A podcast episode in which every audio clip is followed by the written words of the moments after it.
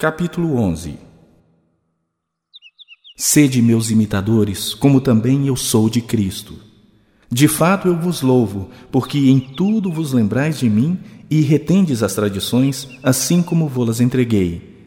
Quero, entretanto, que saibais ser Cristo o cabeça de todo o homem, e o homem o cabeça da mulher, e Deus o cabeça de Cristo. Todo homem que ora ou profetiza, tendo a cabeça coberta, desonra sua própria cabeça. Toda mulher, porém, que ora ou profetiza com a cabeça sem véu, desonra sua própria cabeça, porque é como se a tivesse rapada. Portanto, se a mulher não usa véu, nesse caso que rape o cabelo. Mas se lhe é vergonhoso o tosquiar-se ou rapar-se, cumpre-lhe usar véu. Porque, na verdade, o homem não deve cobrir a cabeça, por ser ele imagem e glória de Deus, mas a mulher é glória do homem. Porque o homem não foi feito da mulher, e sim a mulher do homem. Porque também o homem não foi criado por causa da mulher, e sim a mulher por causa do homem. Portanto, deve a mulher, por causa dos anjos, trazer véu na cabeça como sinal de autoridade.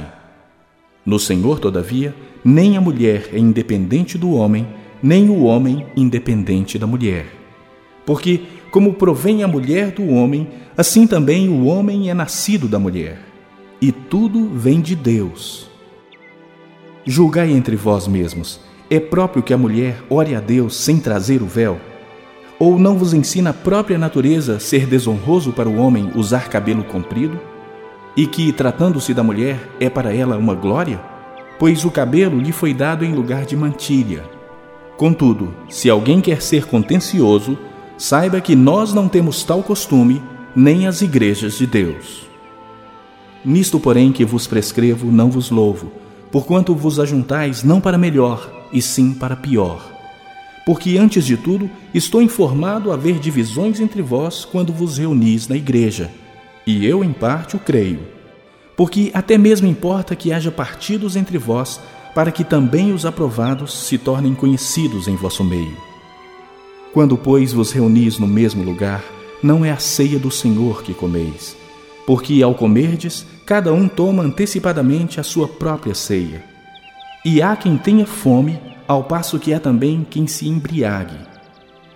Não tendes, porventura, casas onde comer e beber? Ou menosprezais a igreja de Deus e envergonhais os que nada têm? Que vos direi? Louvar-vos-ei? Nisto certamente não vos louvo. Porque eu recebi do Senhor o que também vos entreguei, que o Senhor Jesus, na noite em que foi traído, tomou o pão e, tendo dado graças, o partiu e disse: Isto é o meu corpo que é dado por vós. Fazei isto em memória de mim.